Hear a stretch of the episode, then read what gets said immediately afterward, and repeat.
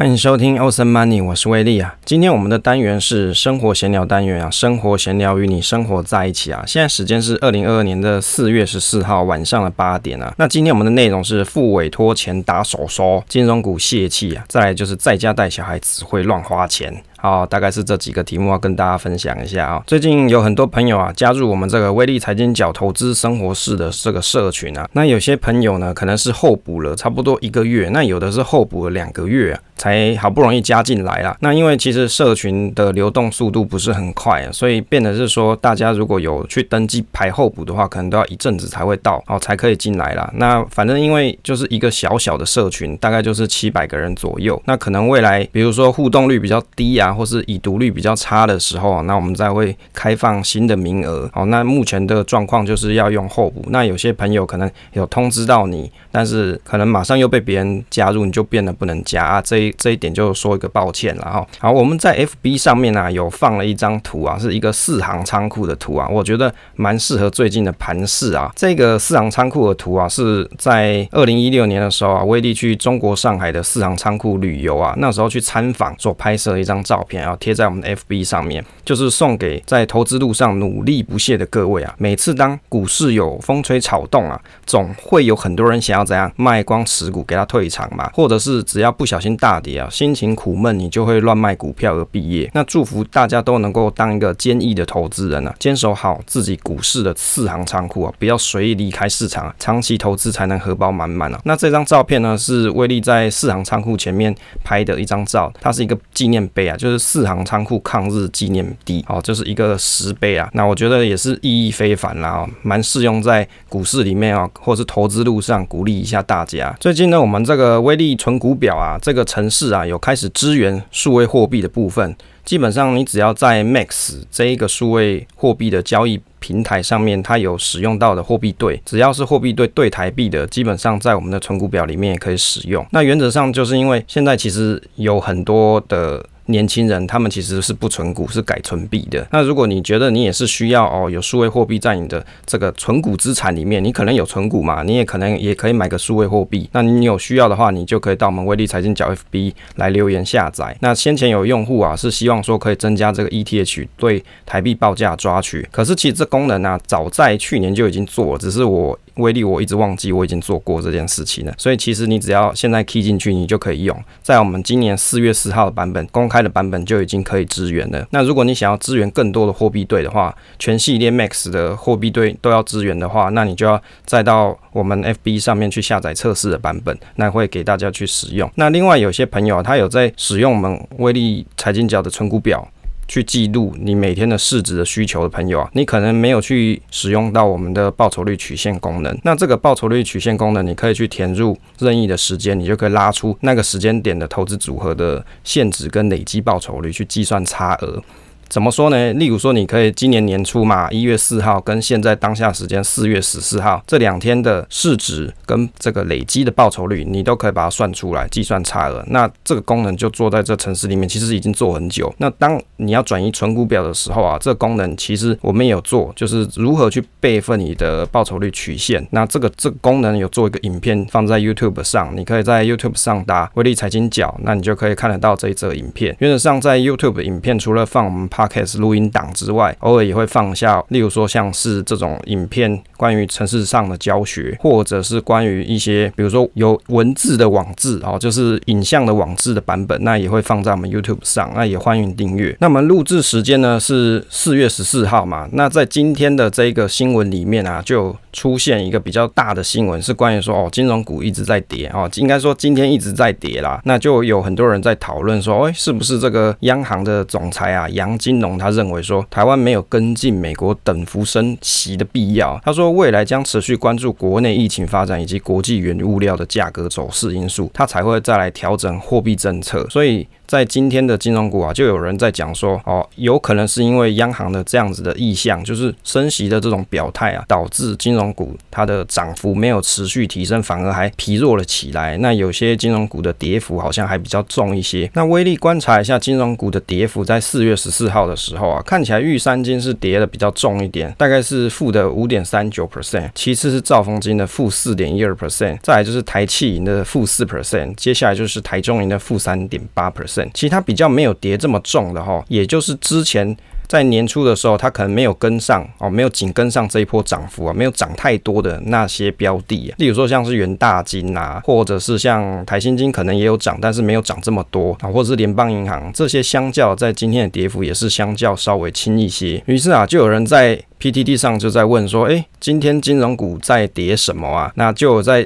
讨论说，大家所认知到的台湾升息啊，会比美国升的少，所以美国金融股也大涨嘛。他就是在讲一些，比如说看空的言论啦。他是在讲说，绝对不能说现在是一个多头，那台湾金融股的后续会是怎么样？因为现在已知的一些条件就是通货膨胀会变严重嘛，那可能会发生像升息跟资金通缩，变成说啊，人民现在有会怎么样？就是通货膨胀嘛，你可能开销就变大，你买如放变贵嘛。那因为房贷的升息的关系，你可能房贷的利率提高，你要每个月缴的房贷，或者是房东转嫁的这个房租的压力啊，也会变比较大一些。那这个朋友就提到他的担忧，他认为说，大家都说啊，这个通货膨胀嘛，你一定要投资才能够抵抗通膨，但是如果跌的时候怎么办？你的本金还会缩水，有配息又不能怎么样，你可能没有填息，那你就没有赚钱啊。所以他就建议各位说啊，如果你认为套好几年或是几十年都没差，就当做他讲废话。最近的确很多你在 PTT 啊，或是一些新闻。都会看得到一些空头的言论，市场上啊提到走空的这种消息言论是比较多一点、啊。不过就金融股来看啊，威力有做一个关于金融股观察的表，放在我们威力财经角投资生活室里面的群贴里面。那大家有空就可以去点来看，因为它是线上即时更新的，就可以去更先说从年初到比如说你观察的时间点，那它的累积报酬率是怎么样，以及呢它目前的殖利率是怎么样。然后另外就是关于它五十二周的高低价，还有威力的股价系数呢。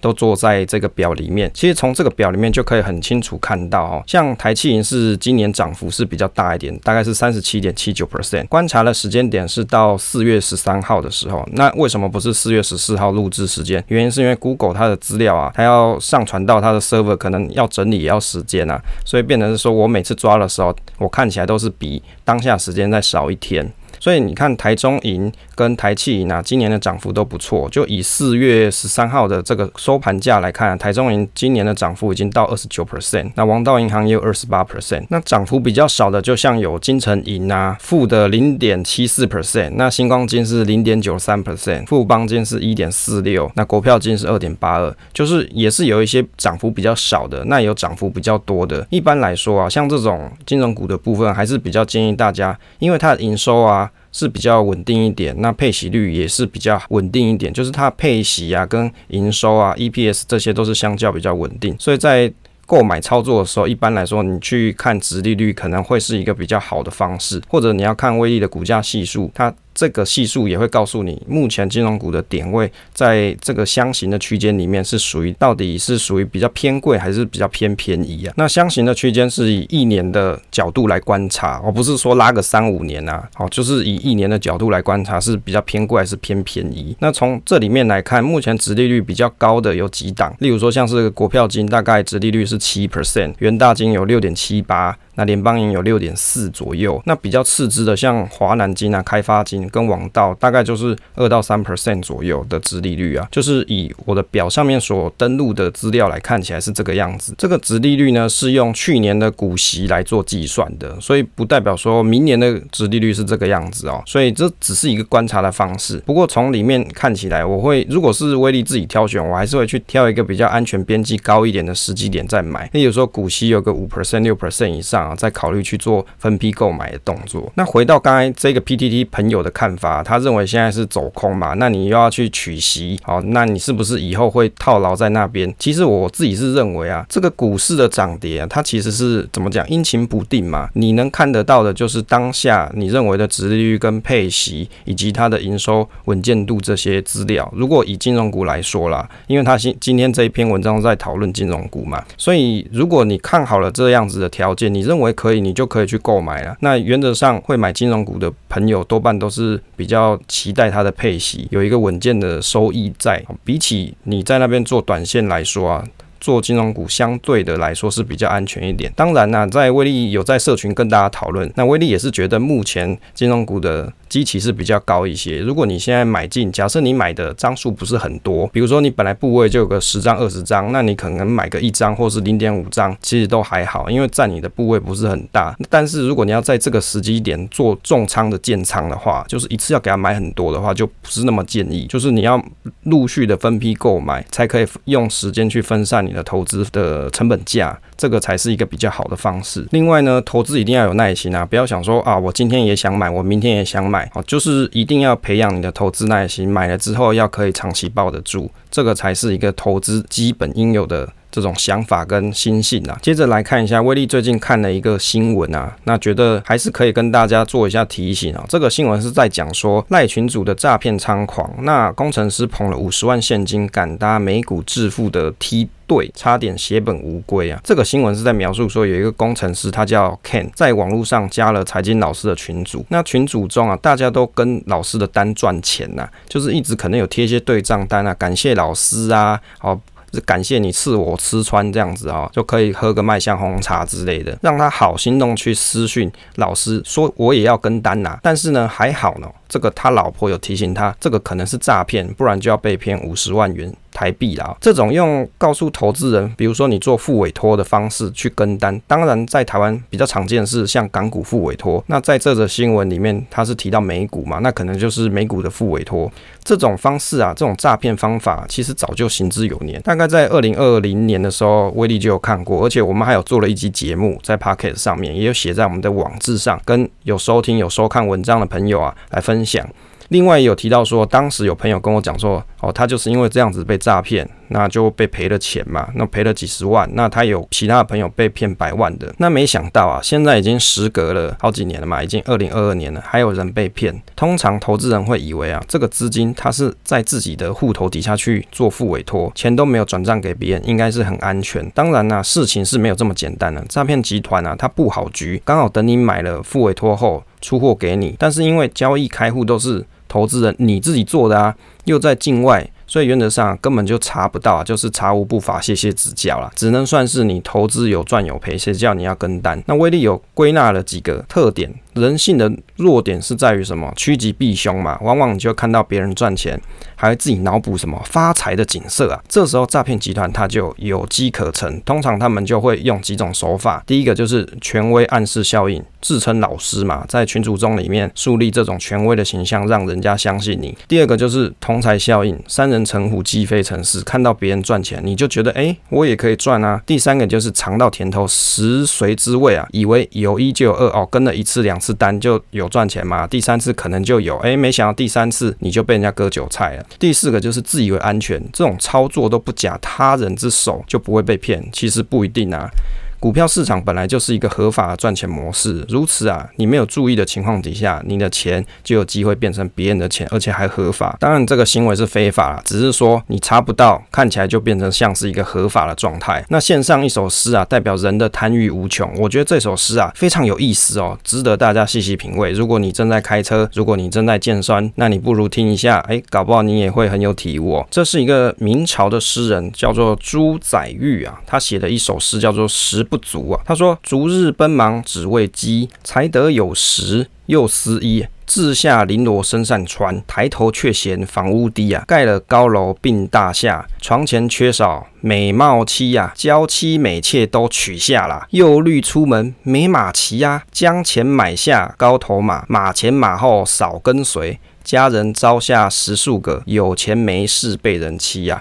好，这个于是呢，威力就写了一个评语：逐日奔忙找标股啊，有钱又贪被人割啊，娶了贤妻帮看赖，付委托钱打手收啦。好，这一首诗就是送给大家。用翻译来说啊，因为这文言文嘛，我们大家来翻译一下，就是说整天奔忙只为了要吃饱饭，那吃饱饭之后呢，又想要穿好的衣服，你买了绫罗衣服身上穿，又嫌这种。抬头看到你的房屋，我觉得这个屋顶太低了。等你盖好了高楼跟大厦，又嫌啊缺少什么美貌的娇妻呀、啊。结果这个娇妻美妾你都娶到家了，又忧忧虑啊，出门没有好的马可以骑啊，哦，没有宾士，没有法拉利可以骑啊，花钱买下了高头大马。马前马后又缺仆人的跟随，结果你就去买了十来个仆人跟这个卑女嘛，有钱没权势还是被人家骑啊。于是你通过了一些方式哦，去当了知县，又嫌这个官太小，职位太卑微哦。结语就是说。这个人如果不是死期到，就算登上天上啊，你还是会嫌低啊。就是有一天你可能上天堂了，哦，变神仙了，你还会嫌这天上还是很低啊，这天上的顶还是很低啊。这就是在描述啊，人的这种贪欲无穷啊，烦恼无穷啊，真的是非常适合细细品味啊。其实不要讲别人，就像威力自己也是一样啊。就是比如说我可能吃饱喝暖了，我可能又会想说我要看个电影之类的。那等我有电影之后，我又会想说，那我可能还要再买更多的。这种比如说游戏啊之类的来玩呐，哦，就是人的贪欲跟欲望无穷，结果呢，这些贪欲都很容易形成一种被人家诈骗的手段。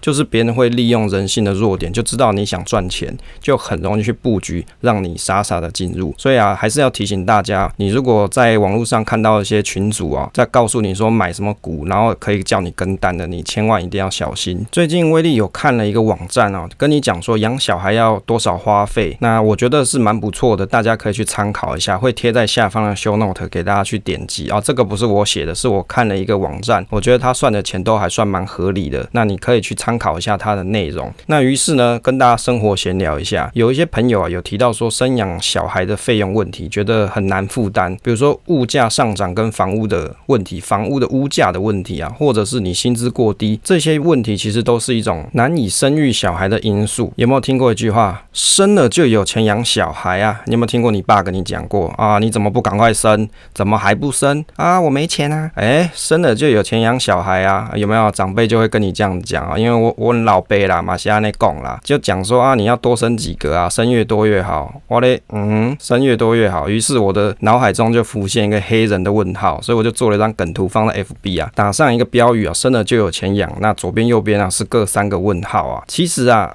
多半现在年轻朋友面对生养小孩会想得比较全面一点，因为养育子女的开销其实不小啊，并不是说生了就有钱养小孩，所以现代的年轻人生育率就越来越低。威力是觉得很合理的，生养你除了要钱，还要有时间照顾啊。那当然有的朋友会想说啊，其实我养小孩也没花多少钱，啊不是啊，你要穷养那是你家的事啊，对不对？我们要想要给小朋友过好一点生活，当然你就会去思考到生活品质的问题啊。我买了乐透，其实都没有中。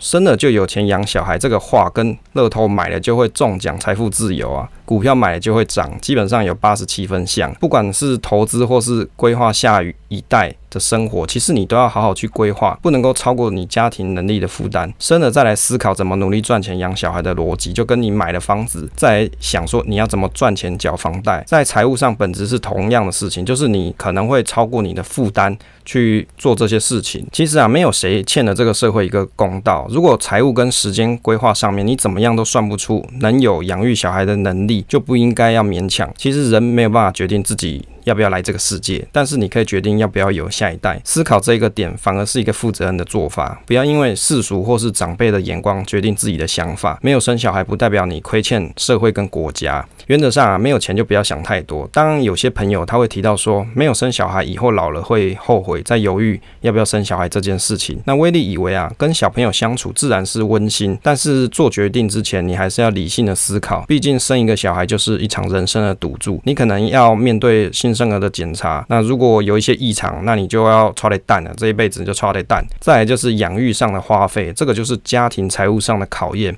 想要有能力做到跟做得到是不一样的事情。所以呢，我觉得如果你想要有小朋友的话，其实可以去参考一下这一个网站，他有在讲说养小孩每个月要花多少钱。就威力自己目前的经验嘛，因为我们家小朋友现在是零岁，那保姆费一个月就一万五嘛，那他也要喝奶奶啊，要买那些有的没的，所以保守抓起来一个月大概就要差不多两万到两万五之间的花费。所以如果你没有这样子的经济能力，可以去 support 一个小朋友的话，那我觉得没有生是没有关系的哦。不要说被这个新闻整天洗脑说台湾少子化怎么样，如果你连自己都顾不好，你还管社会怎么样，对不对？你难不成你要？让自己比较悲惨，然后小朋友也很悲惨的过生活嘛。其实我觉得这也不是一个好事情。提到这个家庭生活啊，最近威力有看到一个新闻啊，这个新闻是一个妻子在抱怨老公每个月给三万块还不够用。那新闻的标题是讲说年收百万的男生啊气炸。这个新闻啊看起来是老公每个月给老婆三万元，让老婆负担这个家庭的支出安排，但是因为钱太少啦，老婆就对这老公啊提出钱太少的诉求啊。看了一下。这三万块除了家用生活开销，还有小孩的补习费，其实这个三万块也太难了。这个新闻大概就是老公他赚钱哦，他年收百万啊，在。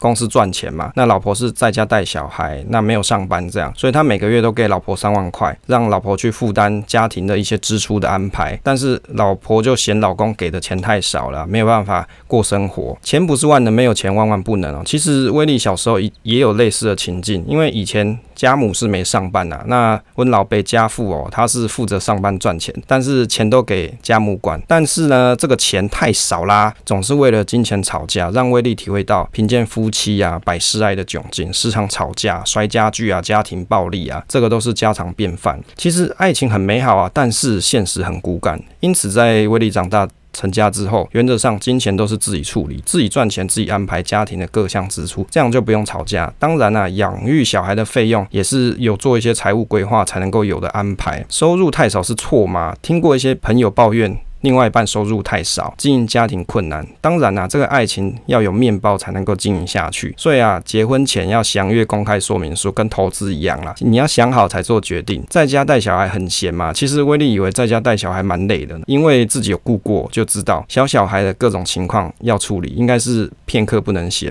有时候连睡觉都不见得可以睡得安稳哦，因为他有时候就会丢一下嘛，叫一下。那保姆每天。十个小时一个月只收一万五啊，有时候我都觉得这个钱很佛心。家庭支出到底要怎么规划？这个问题点不是在于说你成了家庭之后才去规划，是在于说当你是在单身的时候就有记账的这种习惯，去了解你生活花费到底花在哪里。那有了家庭之后，只是 based on 这样子的架构底下去延伸更多的花费的支出安排。其实。最大的困难点是说，你们两个要怎么分摊家计，这个就是一个需要沟通跟协调的地方啊。像在威力的家庭生活，原则上小朋友的支出是威力独自负担了，没有叫老婆去付这个钱。那原则上是因为他的薪水跟我比起来差太多了，所以我是自己去负担我小朋友生活费的部分。当然呢，这个东西就是每个家庭的协调跟安排，没有讲说谁一定对谁一定错，这就是一个家庭，你们要两个人坐下来好好去讨论。新闻中的老公啊，自己记账如果。过三个月以上，应该就会知道具体的开销、家庭的支出是怎么样，就不会觉得每个月给三万块就足够，还要埋怨老婆啊爱乱花钱。家庭的支出应该是每个月都要双方共同去看过去了解，就是财务要透明化。经营家庭就是经营一间公司，大家要共同检视审视，有共同的目标才可以维系下去。自己经营的好，才能够经营家庭。啊，这样子提一提这么麻烦，到底为什么要结婚哦？常有一些朋友就会心情抒发，就觉得说啊，当单身狗好难过啊，旺旺哦，就觉得好难过。威力以为人生是一种机遇啊，有没有结婚都有各种烦恼。其实你生活如果过得轻松自在，就不用特别一直烦恼要结婚这件事情，因为你的人生由你选择嘛，爱你所选，选你所爱，没有一定人生要怎么怎么样才可以得到幸福，本来无一物。何处惹尘埃？就有很多朋友是单身的状况，也可能没有找到对象，或是遇到合适的人可以共组家庭，那可能会觉得遗憾，可能会觉得悲惨。可是就威力的角度来看啊，虽然威力是有结婚，但是威力会觉得。你即使你没有一个对象，你如果自己过得好，你每天可以过得很充实、很开心的话，那你为什么一定要有另外一个人跟你共组一个家庭，你才会得到幸福呢？这是一个很奇怪的事情。所谓的两个人可以更快乐，是你一个人本来就很好，两个人是更快乐，当然是这个样子啊。问题是，当你目前没有遇到另外一个人的时候，你难道不能独自快乐吗？哦，所以生活很苦闷啊，就有一首诗给大家调剂一下。这个威力最近很喜欢搞一些诗哦，就是调剂一下大家的身心啊。为了让大家有些文学气息啊，可以来听一下这个金朝的元好问摸鱼儿。好，这一首诗：问世间情为何物，直教生死相许啊。天南地北双飞客，老翅几回寒暑，欢乐去，离别苦，旧中更有痴儿女。君应有语，描万里层云。啊，千山暮雪，知影向谁去？千秋万古未留待骚人，狂歌痛饮，来访雁丘处。好，威力就写了一个评语：问世间钱为何物啊？直教伴侣生死相吵啦。好，就是这个意思啊。当然还是希望大家各自的家庭生活啊，能够幸福跟美满，不要老是为了金钱而吵架。金钱应该是家庭共同一个努力的目标，所以你们一定要好好的沟通跟协调，才可以知道各自的任务跟分配，在这个金钱上啊，跟每个人的工作能量上取得一个平衡。那这才是一个幸福可靠的一个家庭啊！好，我们今天时间的关系啊，结尾的部分，请大家可以分享节目给朋友收听啊。你可以到威力财经角 FB 逛逛嘛，看一看有没有有用的东西啊，你可以拿来使用。谢谢大家收听这一期节目，希望对大家都有帮助。请记得订阅这个频道与留言分享，总是单纯的快乐。期待下一次再见。